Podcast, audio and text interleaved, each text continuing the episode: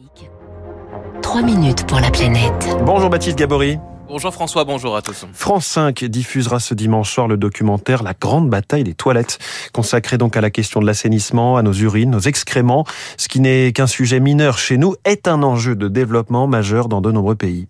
Eh oui, car euh, l'accès aux toilettes dans certains pays est encore très rare. Julien Erard est le référent eau et assainissement de l'ONG Action contre la faim.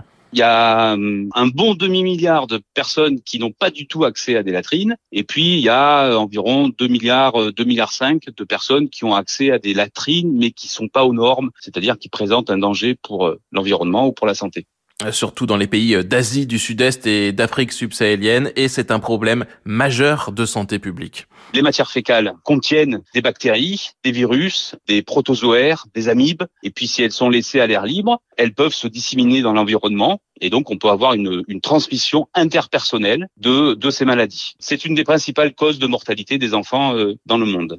Près de 400 000 enfants meurent chaque année dans le monde de ces maladies liées directement donc au problème d'assainissement, un sujet dont s'est emparé le milliardaire Bill Gates qui, en 2011, via sa fondation, a lancé un concours international réinvente les toilettes euh, pour créer donc des toilettes qui consomment peu d'eau, euh, peu d'électricité, non connectées à un réseau d'égouts. Le documentaire nous emmène d'abord en Suisse à l'institut EAVAG qui participe à ce concours, institut euh, surnommé le Harvard du pipi. Ce réacteur biologique sert à stabiliser l'urine. Une fois débarrassé des éléments pharmaceutiques, l'urine est stockée ici avant d'être concentrée par distillation. Et voici le produit final, le fertilisant orine. Le réalisateur Arnaud Robert part aussi en Inde où le 2 octobre 2014, le Premier ministre Narendra Modi lance la plus grande campagne de tous les temps de construction de latrines. À l'époque, sur les 900 millions de personnes dans le monde qui ne disposent d'aucune installation sanitaire, 40% sont indiennes.